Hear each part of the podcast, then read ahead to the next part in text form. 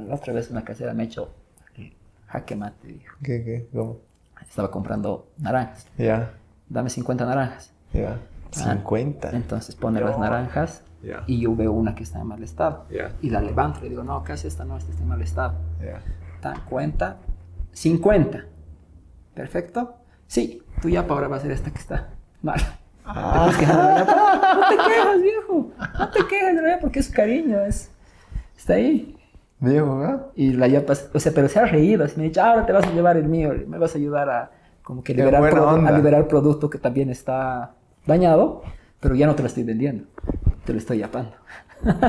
En buena onda. Bueno, me he cagado de risa. Claro. Me he cagado de risa en su la cara y hecho, le he pues. dicho, gran, ju- maravillosa jugada, Carrie.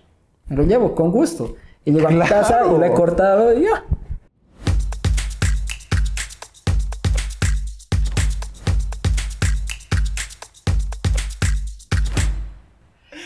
Bienvenido una vez más a este Amuki para una nueva charla tranquila. Estoy con el Sam. ¿Cómo es, brother? ¿Cómo es? ¿Todo bien? Todo bien. Casual. El- al terminar el anterior Amuki, me has dicho que había un tema que te faltaba que no has podido hablar. Sí, pero ese es del anterior Amuki. O sea, lo, que, lo que está en el pasado queda en el pasado. Nu- nunca sabremos cuándo lo volvamos a sacar. Ala. Ya, Por ahí hoy, por ahí mañana, por ahí el próximo Amuki, Ya, ya. por ahí no verá la luz. Bueno, Solo lo sabremos con el pasar del tiempo. Pero, Rey Misterio. te reiniste. te voy a poner mascarita ahí. Te tengo datos curiosos. No sé si tan inútiles, pero curiosos. Ya, ya. De, de esos que me gustan. Complementando lo que me has comentado del logo de Chupa Chups, ah, sí. yo tengo dos logos. Ya, ya. El primero, si sabes lo qué es el swash. ¿Swash? Swash. Swash. No, no sé. Ese es el nombre que lleva el logo de Nike. Nike, Ah, ya. así se llama. Ya. Swash. Ya. Y ¿No es un tic? no es un tic, no es un clic. Que de hecho su origen está basado en la diosa griega de la victoria Nike. Ya. Y por eso es que la empresa, eh, bueno, se llama Nike por esa diosa. Y cuando deciden hacer el logo, es una pasante o una estudiante la que diseña el logo. Se basa en el ala de esta Ah. diosa. Ya, ya. Le pagan 35 dólares y unas acciones de Nike. Ya. El dueño dice que no estaba muy conforme, pero el tiempo apremiaba Ya. y saca nomás. Eh, ya ponlo nomás. Ya, de una. Y gran aceptación. Pero, pero hecho la Estefanía, ella no sabe hacer. Ya, poner de una vez. Gran aceptación ya. y hoy es entre los logos más Ah, reconocidos. qué clave que le hayan pagado con acciones. Sí, al principio pensé que solo le habían pagado los 35 dólares, pero ya buscando un poquito dice que le habían pagado con acciones. Porque no era trucho 35 nomás. Oh, muy barato. Y el otro es de Mastercard. No sé si ubicas cómo es su... Sí, dos círculos. Redondo y amarillo mostaza. am- rojo y... Rojo. Rojo y redondo, redondo y amarillo. con, con letras como el 1, 2 y el 3. Lo que pasa es que esta empresa el año pasado, 2010, y- no mentira, el 2019 ha decidido quitar las, las letras de su logo. Ya. Que antes eran los dos círculos, Con las letras al medio. Mastercard, Ajá. ¿no? Blancas. Ajá. Y han decidido apostar por eso, que solo vayan los círculos. Que dice que es una movida arriesgada, pero que solo marcas muy, muy reconocidas se Claro. pueden dar ese lujo de que no Sí. tengan ninguna letra. Sí. Así como el de Nike. digamos. Claro, porque es- ves un tic y te das cuenta. Exacto. Entonces, Mastercard te das cuenta igual. Mastercard se basa en el número de negocios que tiene afiliados y, digamos, eh, está el sticker de aquí se puede pagar con, Sí, sí. con Mastercard y el número de usuarios que tienen una tarjeta de crédito Mastercard. Entonces apuesta por eso y dice, no las jugamos y sale las letras de... Claro, es que miles de millones. Y están sobrepuestos. Intersección. Intersección. Porque el concepto del logo es las personas se pueden conectar.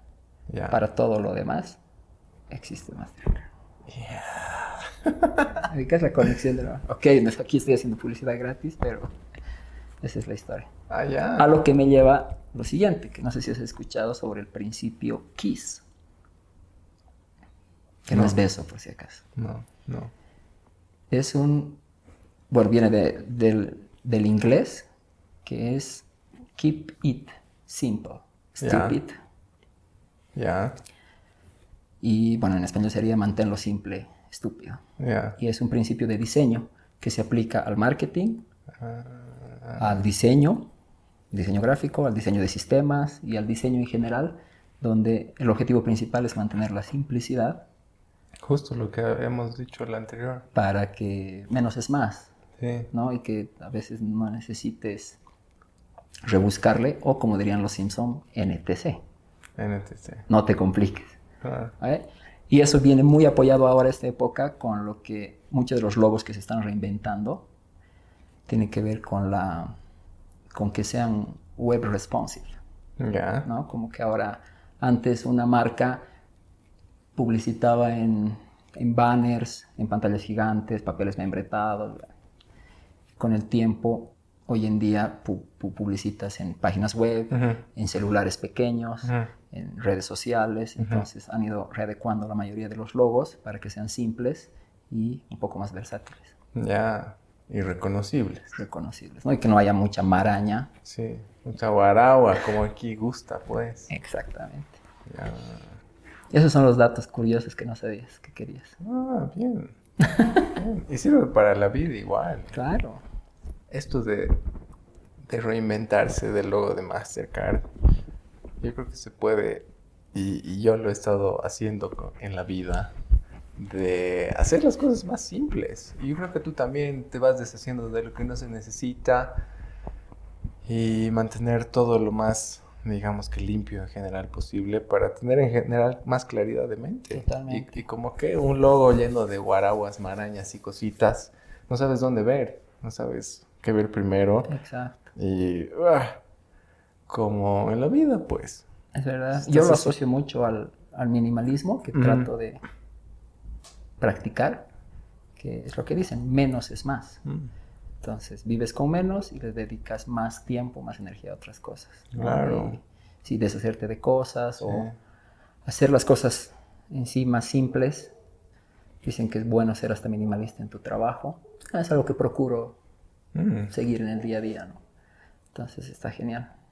buenísimo. Y creo que ayuda también a tomar mejores decisiones en general, porque igual hemos hablado de que tienes un número limitado de decisiones en un día, un número de facts to give.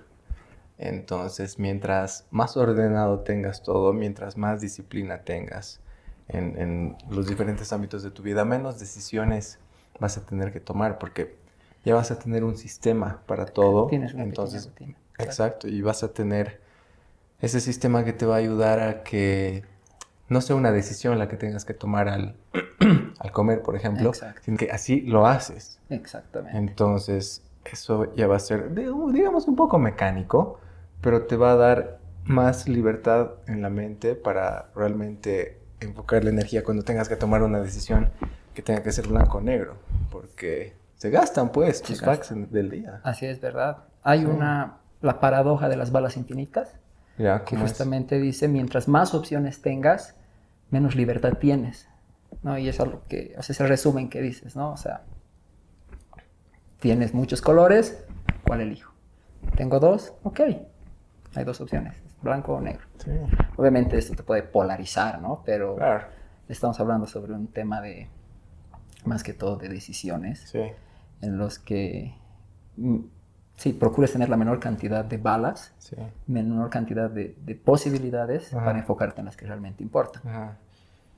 Y ponían igual un ejemplo de que esas al tener pocas decisiones con- y concretas, como que te ayudan a hacer que ya sea tu trabajo o bueno, las mismas decisiones sean pues de calidad. Claro. Y ponían el ejemplo de las fotografías, que tú aplicas bastante. Porque hoy en día las memorias tienen 2, 3, 4 gigas de, de capacidad No, viejo. Y puedes... Es de un tera. Ah, seguramente. Estás de un tera. Pero puedes ir con eso y disparar infinitas veces. Sí. Y como que no estás preocupado en esta va a salir bien, esta va a salir mal, porque estás con la idea de que todavía hay espacio en la memoria. Pero contrarrestaban, ¿no? Con el ejemplo de cuando los rollos tenían 24 fotos. Decían, ahí tienes unas balas infinitas, finitas, perdón. Tienes un límite, una cantidad limitada de decisiones para poder disparar. Y tienes que asegurarte que cada una sea de calidad, con las variables que tengas. Si bien las cámaras eran otro estilo, se enfoca en la decisión de disparar. Solo tienes 24 y tienes que aprovecharlas. Además no te vas a enterar hasta que reveles. No es como hoy en día que disparas, ves en la pantalla y, ah, ya, otra. Mm, pero te cuento que no era tanto así. Claro que sí era mucho más limitado que ahora, pero tenían pues así como Rambo sus cartuchos de, rollos, para cambiar. No, seguro. Claro que era súper caro, pero mm. sí, no, por supuesto que no era como ahora. Que claro. Te cagas y sigues dando. Exacto. No, además de que obviamente no está orientado a la gente, digamos, profesional que se dedicaba, ¿no? Es alguien mm. que tenía una cámara aficionada, que se tenía que comprar un rollito y que mm, le costaba. Pues, es verdad. Obviamente te compras una memoria y disparas infinito. Por eso dicen que una buena técnica para salir, un buen tip, un bro tip para cuando sales, tal vez con, con alguien que gusta de la fotografía, es el reto de las 24 fotos. Así como que, ok, salgamos a sacar fotos por la ciudad, pero solo vamos a sacar 24. Para probarte. Ah, eso está bueno. Que puedes eh, buscar 24 fotos y no estar disparando a lo loco. Claro. Así, así como que te entregas más a la acción, a lo que estás haciendo en ese momento. No lo haces por hacer, sino realmente trabajas en, eso. ¿ah? Sí, interesante. Le, sumas todo, ¿no? O sea, energía, tiempo y no sé, pasión a, ese momento de, que tengo 24 disparos y ya. Ah. Es un, el reto, ¿no? claro. Eso está bueno. Sí, sí. Me voy a retar a mí mismo. claro, obvio. Hashtag 24 disparos. el reto de los 24. Pero bien. Me he quedado pensando en lo que has dicho de, de, elección de color. Ya. Este oeste.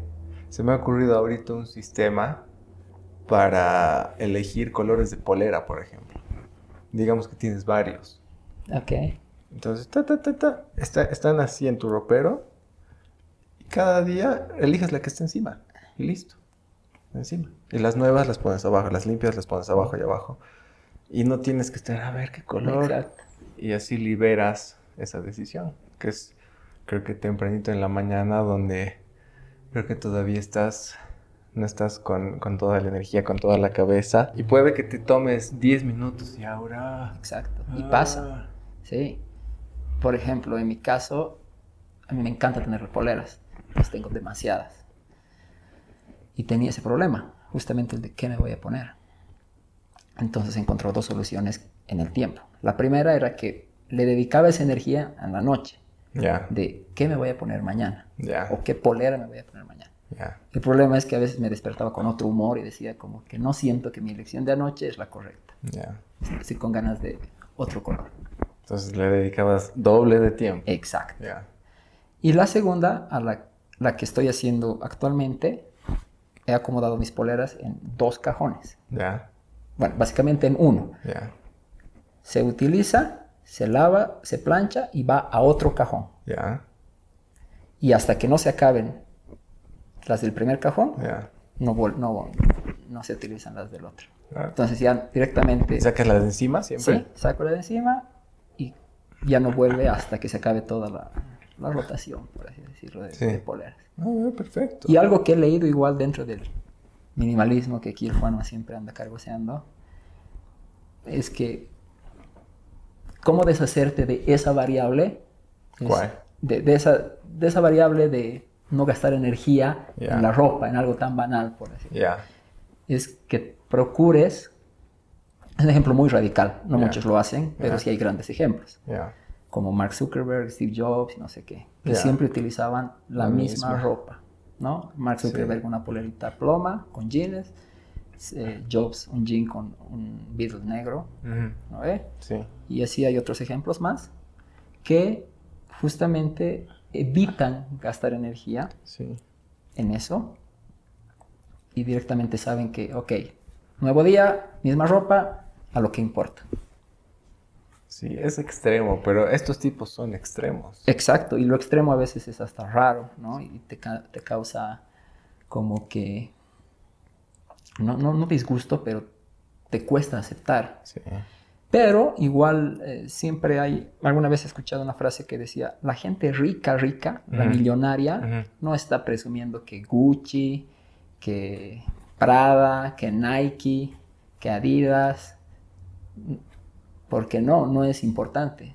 Gastan su dinero en o invierten en otras cosas que les va a dar más dinero y no deben estar presumiendo que este zapatito, que este cinturón. ¿A, a quién le van a presumir? Es que a ese nivel ya no hay a quien presumir, ¿no? Claro. Y justamente como que creo que es- escalan un nivel más y dicen, ok, let's focus on what really matters. Claro. Y es eso. Y es que creo que llega un punto en el que te das cuenta cuánto piensas que le importas a alguien más es muy diferente a cuánto realmente le importas. Como lo que decíamos el anterior a Muki de los granitos y de las Exacto. imperfecciones del logo de FedEx. Exacto. Tú estás pensando en eso todo el rato y crees que la otra persona también va a pensar así de ti. Pero no. O sea, a la mayoría de la gente que pasa por la calle y que te vea, ponte, que si yo te tropiezas, a nadie le va a importar. Capaz alguno de por ahí se ríe, como el Sam, al, al ver viejitos que se caen. Pero nada más. Y, No, y si es que, si es que alguien te ve tropezarte y tú súper avergonzado y, y se ríe un poquito, que 15 segundos después no se va a acordar ya nunca más. Claro. Y listo.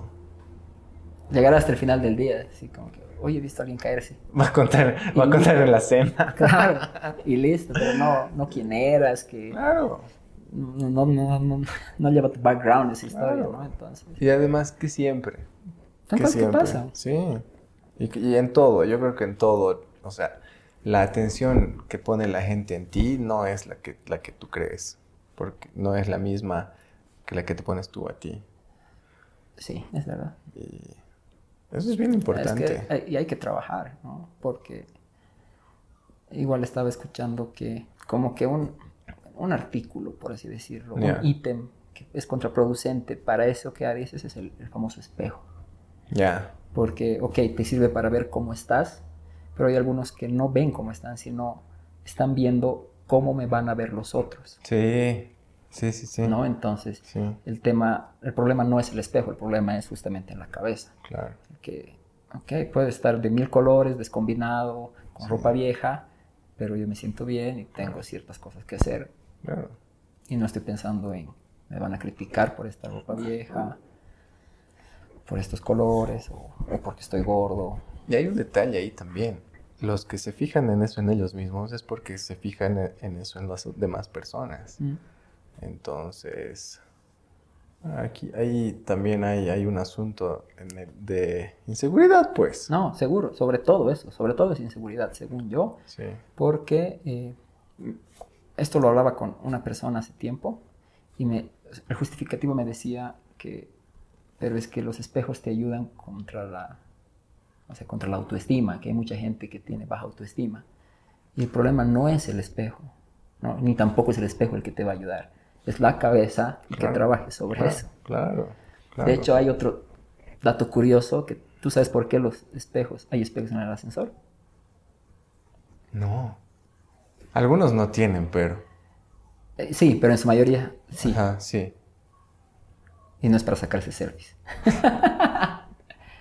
es para... Dice que está pensado bajo un eh, estudio psicológico, Ya. Sobre todo para las personas que sufren de claustrofobia. Ah, Para que ya, cuando tú entres a un grande. ascensor tengas la sensación de que estás entrando a un lugar más grande. Ya, Por más de que el viaje sea corto, no sientas ansiedad, angustia. ya. Y el segundo objetivo es que al ser un lugar cerrado, eh, la gente, digamos, de mala vida, los ladrones, al tener esa sensación de estar controlados o de que los pueden ver solo con, los ojos sin estar girando el cuello, como que se inhiben de estar aprovechándose de los distraídos. Ah, interesante. Yo pondría una tercera opción ahí también. Te distraes, pues. Sí, es que... A uno le gusta verse en el espejo. tal vez no a todos. Pero estás ahí, aquí, a este pelito se me está moviendo. Claro, aprovechas como que los 10 segundos. Los últimos retoques. Sí, sí. y es para, para eso, para pasar el ratito, ¿no? O sea, no le deberías dar mayor importancia a lo que realmente es mm, el espejo. ¿No? Y, bueno, eso. Sí, no, definitivamente el problema está en la cabeza. Total. En la cabeza. Yo me acuerdo que tenía una época en la que sí tenía una manía con ver cómo me veía. Ya. ¿no? Y era una época en la que usaba gel. Ah, entonces el peinado tendría que estar hablar del gel. intacto. El peinado tenía que ser perfecto. Y aprovechaba espejos, aprovechaba eh, ventanas de movilidades, eh, cualquier superficie que me pueda reflejar para verificar, está en su lugar, perfecto. Y con el tiempo, o sea, ahora que miro hacia atrás, te podría decir que en un día tal vez le dedicaba unas 30 veces. Así a, ver si una brisa no había desacomodado mi peinado perfecto. Con el tiempo eso es así como que me pareció banal, me pareció una pérdida de tiempo y dije, no, no, vale. O sea, si tengo el cabello ahí con un mechoncito que no va, pues no pasa nada. Mañana es un nuevo día, mañana hay un nuevo peinado. Eventualmente dejé de usar gel, uso gorras o ahora lo tengo igual corto porque me parece que optimizas demasiado tiempo. Entonces como que sales de la ducha y listo, vámonos a lo que importa. Es que cuando uno es chango muchas veces no logra ver más allá, no logra. Yo igual, por lo menos en el cole, antes de ir al cole, por lo menos 15 minutos así. Ah, antes de ir. Claro, alistando el peinado. wow. Había un tiempo en el que me peinaba con ese estilo Palermo, pero en vez de así, eran tres cuernitos. Tres. tres. Tres. No cuatro, no, dos. No, tres. dos así, así, como cuernitos de Satanás y uno como, como rinoceronte. Ok. y, no, pues rozando con cualquier cosa, se abrían, pues. Porque el gel se seca y, queda durito, pero si lo rozas con, algo, se abre como flor, ¿no? el cabello. Entonces no, 15 minutos necesito agua, necesito agua. y era así. Y realmente, obviamente en su momento no lo ves como pérdida de tiempo, pero era pues una pérdida absoluta. Completamente. y no, y además que yo usaba un montón de gel, cosa que ha sido triste porque no, pues me he hecho daño al cuero cabelludo. Claro. Y, se me ha ido cayendo muy pronto demasiado cabello. Ya ha parado, ya ha disminuido. Pero no, pues ha sucedido. Y, es claro. Está hecho. Daño está hecho. Y es claro, y son claras las razones. uno era eso, dos era que yo era demasiado estresado. Ah, le ponía demasiada energía a cosas que estaban fuera de mi control. Claro y eso me mantenía todavía peor y, no, pues, eh, ¿y para qué? ¿Para qué? No, es cierto, es cierto. Ahora ya, ya no puedo lucir el... La cabellera dorada. Sí, tengo que usar peluquín. Así. No, pero sí, sí, a mí el, el, cabellito en sí, o sea, ahí está corto. Ahora que lo tengo corto puedo aprovechar de todas mis gorras porque no, no se despeina tengo gorras que le hacen cabalito a cuando tengo cabello corto, entonces está ideal. Ah, eso más. Me acuerdo que al principio en la U iba en moto. Ok. Y no, usaba casco. Por no joder el peinado. Sí. No, o sea, seguridad a la shit, a la verga. Vanidad de 10. Claro que el, el, viento. sí, un poco, pero digamos que ya era peinable. Era más porque, corregible que poniéndole casco. Exacto, porque con el casco se quedaba así todo plano y, y, para mí era un asunto importante. Importante. Tener la cabellera. Yo creo que toda persona, voy a hablar por los hombres, Mm. hemos tenido como que ese- esa época, gran mayoría ha tenido esa época de que el cabello es lo máximo y no debe ser tocado. Tiene que estar siempre bien peinado. Ajá. De paso, nosotros que hemos estado, hemos pasado por un colegio católico que no, lo- no, no nos dejaban tener cabello largo. Hemos salido a la universidad y Todos greñudos. toda- todos greñudos. Ajá. No había uno que no sea greñudo. Sí. Y eh, es una etapa, ¿no? Pero sí, con el tiempo miras hacia atrás y dices, qué tiempos aquellos. Y ya. Sí. Oye, seguridad por sobre vanidad, qué loco. Qué Sí, pues. Sí, porque ah, creo que cuando uno es chango piensa que no se va a morir nunca y en realidad no importan, no importan las cosas importantes. No, y además que si pasaba algo, o sea, supuesto fucking. fucking escenario, el Sam se accidenta, pero está bien peinado. Claro, claro, en el ataúd así con el, con el jopo. En la foto ahí, en, la enfer- en el hospital, conquistando a la enfermera con el buen peinado. Oye, qué fuerte. Sí, pues, pero es Es lo que es, es lo que era. confesiones del telepolicial. Sí. Oye, cambiándote de tema un poquito. A ver, esta semana que ha pasado era el famoso 420. Ya, ¿Sabes qué es? Sí. ¿Sabes de dónde viene? Otro dato curioso. No sé de dónde viene, o sea, sé qué significa weed. Ya. 420. Pero no sé, no sé por qué. No sé de dónde nace. Interesante. Me estás dando la oportunidad de que me explaye con los datos curiosos. Adelante. Que no sabías que querías. Ni tú. Ah, originalmente dice que era un grupo de amigos de California que habían encontrado un mapa donde habían cultivos de cannabis. y que habían decidido ir a buscar después de clases. Las clases acababan a, a las 4 y siempre se reunían a las 4 y 20. Mm, Dice que era un grupo que de por sí ya fumaba eh, cannabis y que al enterarse que había un campo donde ellos podrían ir a cosechar y no sé qué más, dice que por un buen tiempo habían mantenido este horario para ir a buscar sin éxito. ya. Esa era la... De, de hecho, es la, la teoría más respaldada porque hay pruebas, Ya. porque dice que un grupo de música, eh, Dead algo, no me acuerdo el nombre, eran muy amigos de ellos. Ya. Entonces, este grupo había empezado a decir 420, 420, a, ya a, a fumar hierba. Ya. Este grupo de, de- de música, al compartir con ellos, a- a- como que adoptan este 420 Ya. y en los conciertos empiezan a, Ah, diversificar el 420 Ya, y de ahí se hace conocido mundialmente. Ah, qué interesante. La verdad que no recuerdo el nombre de la banda, Ya. Dead, Dead algo era. Ya. Ah, pero es por la hora. Es por la hora. Ah. Y, y eso. O algunos decían que era por la hora del té en Holanda, Ya. pero no hay pruebas de eso. Y justamente el- hay una revista de, de- de- de cannabis muestran los respaldos, digamos, de y este mapa, y este, este grupo, y que en los carteles ya del grupo salía como que 420.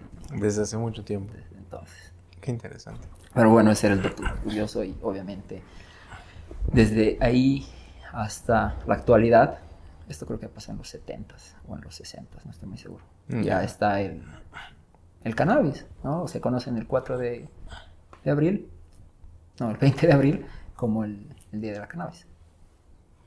¿Qué opinas sobre, sobre la Sobre el cannabis. cannabis? Cannabis es bien interesante. ¿Sabías que le dicen marihuana por una derivación de la palabra española igual? O sea, originalmente no, no le decían marihuana, ¿No? era cannabis. Ya. Y es el gobierno de Estados Unidos el que le pone ese nombre de marihuana. ¿Por qué? Porque dice que a los soldados mexicanos se les dice Juan. Ya. Y a las mujeres de ese entonces, de los años 30, a las prostitutas se les decía Juana, María y Juana. Ya. era como que un, una jerga.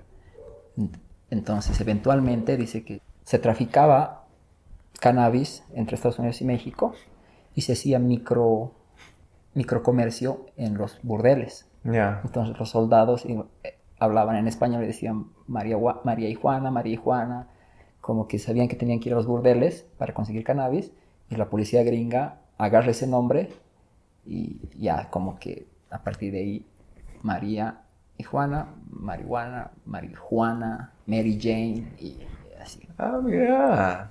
Bien, ni, ni bola. Son, no, no está tan verificado, Ya. ¿no? Que tal vez estoy hablando shit aquí, pero son datos que sí, algunas revistas de cannabis manejan. Ya.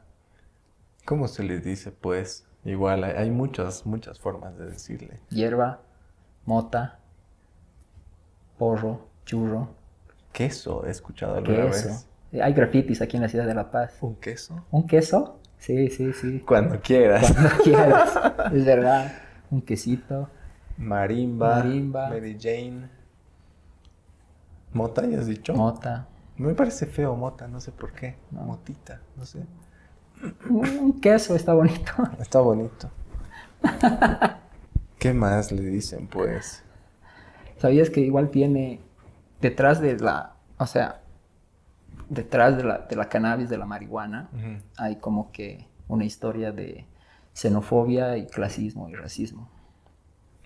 Porque en los años, sí, 40 creo, que Estados Unidos al ver que había demasiado tráfico ¿no? de, de- de cannabis, eh, decide penalizar la, la- el cannabis, la marihuana. Sí, sí, pero era, era más allá del tráfico, era porque los que le daban le estaban pasando bien. Y eso Exacto. no les gustaba. Sí, sí, total. Pero decían que e- ese pasar bien generaba que, que tengan relaciones sexuales entre grupos étnicos diversos. ya, claro. Entonces el cannabis generaba como, o era un posible detonante de la mezcolanza pues étnica, ¿no ve? Entonces, Están cagando la raza. entonces deciden prohibir bajo la excusa de que no, los mexicanos trafican Sí. drogas a nuestro territorio. Cuando, cuando las estadísticas demuestran que ya está controlado eso, pero siguen en contra de la marihuana, le ponen el- la excusa de que los negros, los que tocan jazz, los que hacen deporte, los hippies, la gente que mejor la lleva, es- está haciendo las cosas mal y que la- los efectos del cannabis, sobre todo en personas negras, generan que quieran violar mujeres blancas. Así, literal. Ya, Entonces como que la terminan de penalizar. claro. Ya. Y es como que la historia de su background. Por eso es que está mal visto. Tal vez de, de ahí a, entonces hay un grupo de personas que realmente está en contra porque se deja llevar por todo lo que saca, pues no sé, la política, el comercio, Ujú. de ese entonces, ¿no? Y, y al día de hoy creo que es una batalla que muchas personas, eh, o una conversación que muchas personas sacan a la mesa para tratar de, de darte cuenta que es una planta. Es una planta, la tierra provee, hay plantas buenas, hay plantas malas, eh, depende siempre del contexto, Mm. pero creo que es importante conocer para hablar, Claro, ¿no? Y no dejarte llevar por el dice qué. claro. Entender, como siempre, entender antes de esperar ser entendido. Es, es una planta bien extraña, crece donde sea. Sí, O sea, no necesita mucho. necesito humedad. Crece de creo, pronto. está, ¿no? Sin ir, sin ir muy lejos, eh, un amigo que tenemos ha mostrado que está saliendo hierba en una plaza de Cochabamba. Ah, ya, ok. Así, silvestre. Silvestre. Pero, qué sé yo, a alguien se le han caído unas pepitas ahí. O sea, ¿cómo ha comenzado a Me salir? llegó agüita y listo. Sí. Cochabamba está en el 2030. Entonces estamos en el 2021. Sí. Hay un señor que se llama Graham Hancock, Ya. que es un historiador. Él tiene unos unas exposiciones bien interesantes sobre, sobre el cannabis en YouTube. Y como que contextualiza lo que realmente es, lo que tú acabas de decir que es una planta. Y te explica las, las razones, razones por las que la han penalizado, por las que es mal vista y demás. Y obviamente lo que él te da es solamente información. Tú ya verás qué haces con eso. Si la crees, si no, si investigas más por tu cuenta o simplemente te dejas llevar por él dice que de ambos lados. Exacto. De los que dicen wakali y de los que dicen mmm. Claro. Y, y me ha parecido, me ha, parecido que tiene argumentos bastante sólidos. Ya. Pero eso no, no, necesariamente quiere decir que yo o él digan que sí, fumar está bien, métale marimba, todo lo que se pueda. No. Simplemente que no es el diablo, como muchos lo pintan. En realidad nada es el diablo. Todo, tú puedes volverlo el diablo si es que abusas en realidad de cualquier cosa. El problema en específico que yo veo que ha habido aquí en la marihuana es que como, digamos, no sé, eh, ha sido penalizada por la DEA, digamos, o, bueno, y, así consecuentemente todos los gobiernos han ido como que bloqueando. Eso impide que se hagan o que se liberen, que se liberen recursos para estudios, por ejemplo, ¿no? Y profundizar, eh, no sé, temas medicinales, eh, investigación y todo eso. Entonces, al estar penalizada, como que ya está cortada y el poco o, nulo estudio que vaya a hacer es como que underground, clandestino. Y es lo que dices, o sea, hay, puede ser malo o puede ser bueno, nada es malo, pero dame la chance de, de conocer. Claro. ¿No? O sea, eso, eso me parece igual más importante ¿por qué no dejan investigar? Hay algo extraño. O sea, ¿por qué no se quiere que se sepa más de drogas naturales, ponte de las psicodélicas? No se quiere que se sepa más, por alguna extraña razón. Sí, es como, eh, ahorita lo que se me viene a la cabeza, puede que esté equivocado, eh, según yo, en base a muchas de estas plantas naturales se hacen los medicamentos. Entonces, como que romperías el, el, negocio, de los fármacos. Claro.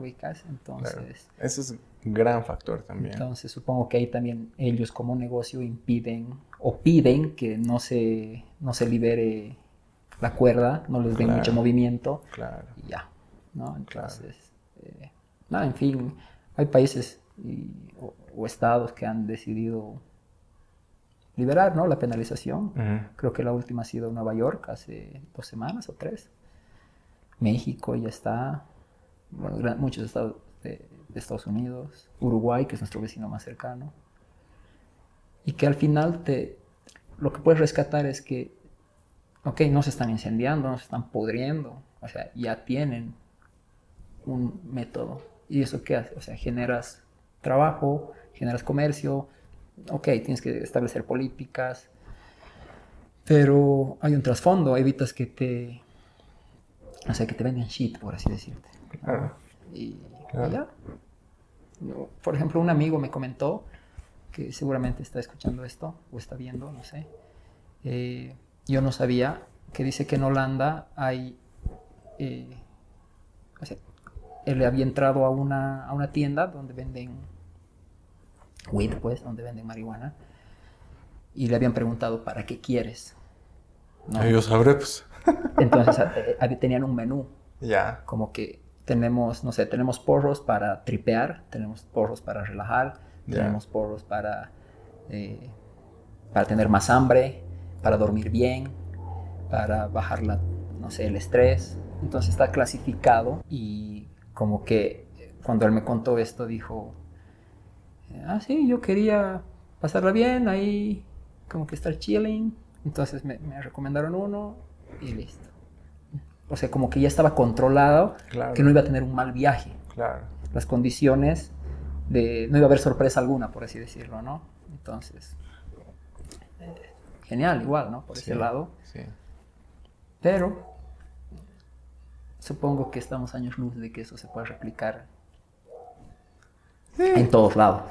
Esperemos que no, pero eh, mucho depende también de cada de cada grupo social, de cuán abierta esté la cabeza y de la dinámica espiral, que creo que hace mucho tiempo hemos hablado que según según el estadio evolutivo social de cada grupo, es ah, determinante a qué cosas se van a abrir o cerrar Claro. como sociedad. Así. No, seguro, seguro. Pero bien, o sea, claramente es algo que cada vez se están abriendo más y se está hablando. Y ah, aquí no estamos promoviendo así, viva la hierba, vamos a darle todos a cuando acabe la muki. no, o sea, Deben pensar que aquí tenemos nuestros bongs y luego esto se vuelve Claro. chimenea. están ahí todos ahumeados, ahumeados y no, pues no empieza la muki hasta que, hasta que estén ahí tripeando. Pero no. no Hay así. mejores formas de Hay tripear. mejores co- Al final tienes la información Sí. y ya. Sí. Y lo que dices Es eso, es información. Sí. Tú ya verás qué, haces. y tienes que buscarla, ¿no? La otra cara serían todas las drogas que no están penalizadas, como el alcohol y el cigarro, que a veces tienen efectos más violentos. Pero tampoco nadie hace nada por, por reducir, porque igual es un negocio, ¿no? Entonces, justamente, cuando la otra vez hablábamos, hace unos cuantos amukis, cuando uno va tratando de encontrar el porqué de las cosas, te vas dando cuenta de que o te vas a estancar en algún punto, todo tiene su justificativo Sí, y ya. sí. Entonces, nada, es cuestión de darle una oportunidad a todo en la vida y no de entrada cerrarte, como lamentablemente ha pasado, creo que con generaciones pasadas, que viven como que con ese estigma de que, o no, la marihuana es droga, es la puerta a las otras drogas, y que se va a acabar el mundo. si empiezas ahí, vas a acabar debajo de un puente. El alcohol es psicoactivo. El café es psicoactivo. El cigarrillo es psicoactivo. No hay, creo que no hay mucho donde perderse. La Coca-Cola. no es ¿no? psicoactivo, ¿No es psicoactivo? pero el azúcar, Ah. para mí el, el azúcar es el diablo. Sí. Y, es- y está entre nosotros. No, sí, sí, sí. Entonces, obviamente, dándote cuenta que hay niveles y niveles de intereses, es por eso que todo lo que, eh, lo que desencadena, ¿no? sí, sí, sí. Entonces, nada, suficiente de, de marimba, de, de sherba, de mota por hoy. Bien buena, Muki.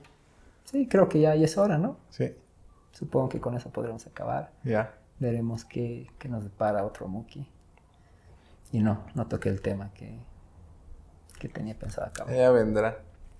Ya saldrá. Pues si quieres podemos tocar. ¿Qué va? Eh, Según esto tengo seis minutos. ¿Jala en seis?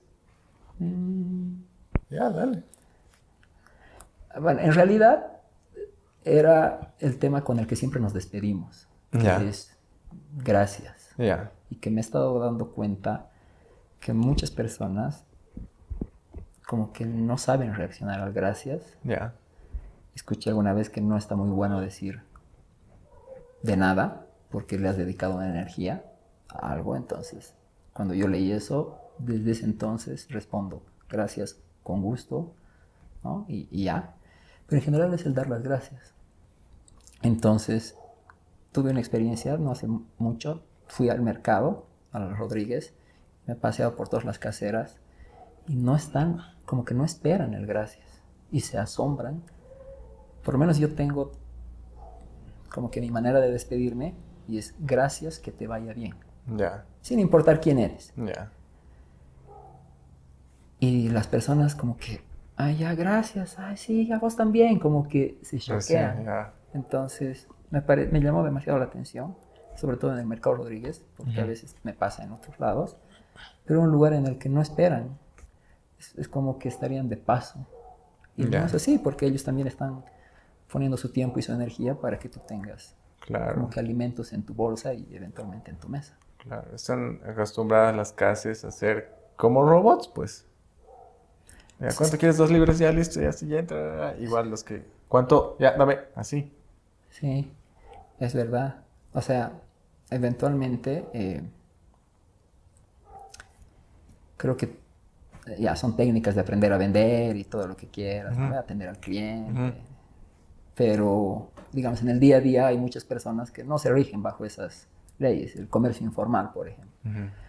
Pero sí está bueno que tal vez eh, como que les des esa... Les Trates la como personas. Es que sí hay gente que no lo hace. sí. Hay gente que lo claro. hace y se enoja o, o reclama, Claro. ¿no? Eh, o sea, ¿Cómo no me vas a yapar, casera? por la yapa o por el cambio, en fin, hay Sí. muchas. Y cuando les tratas como personas, sin que le pidas, la casera te da una yapa, pero así. Sí, Sin que le pidas. Ella te dice, oh, casera, te yaparé. Sin que le pidas, solamente por tratarle bien. y hay algunos que exigen esa yapa. Casera, otros- ¿no me vas a yapar? Sí, Y la casera, ya, ya, toma. Exacto. Pero sin Pero ganas, otros- pues. sí. Esa yapa no vale. tiene que ser con Gani. Digo, Con- con gana. Pero sí, era eso. Era tan sencillo como algo que siempre decimos al final de la Muki. eh, Gracias, pero llevado a otro nivel en el que a mí me había llamado la atención. Ya. Sí, no, y es, es importante. Que no muchas personas esperaban eso. Entonces, sí, hay que ser agradecido en esta vida con todo. Y ya, más nada. Así es. Por eso, gracias a ti, a ti, a ti, a ti y a ti y a ti también por ver y escuchar tu Amuki. Nada, será hasta otro Muki. Gracias por ver o escuchar, por haber llegado hasta aquí, por habernos aguantado y por habernos invitado a sus oídos. será hasta otra. Buena vibra.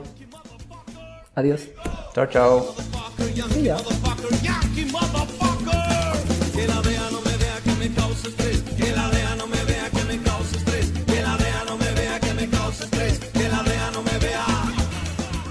¿les haces reír a las caseras?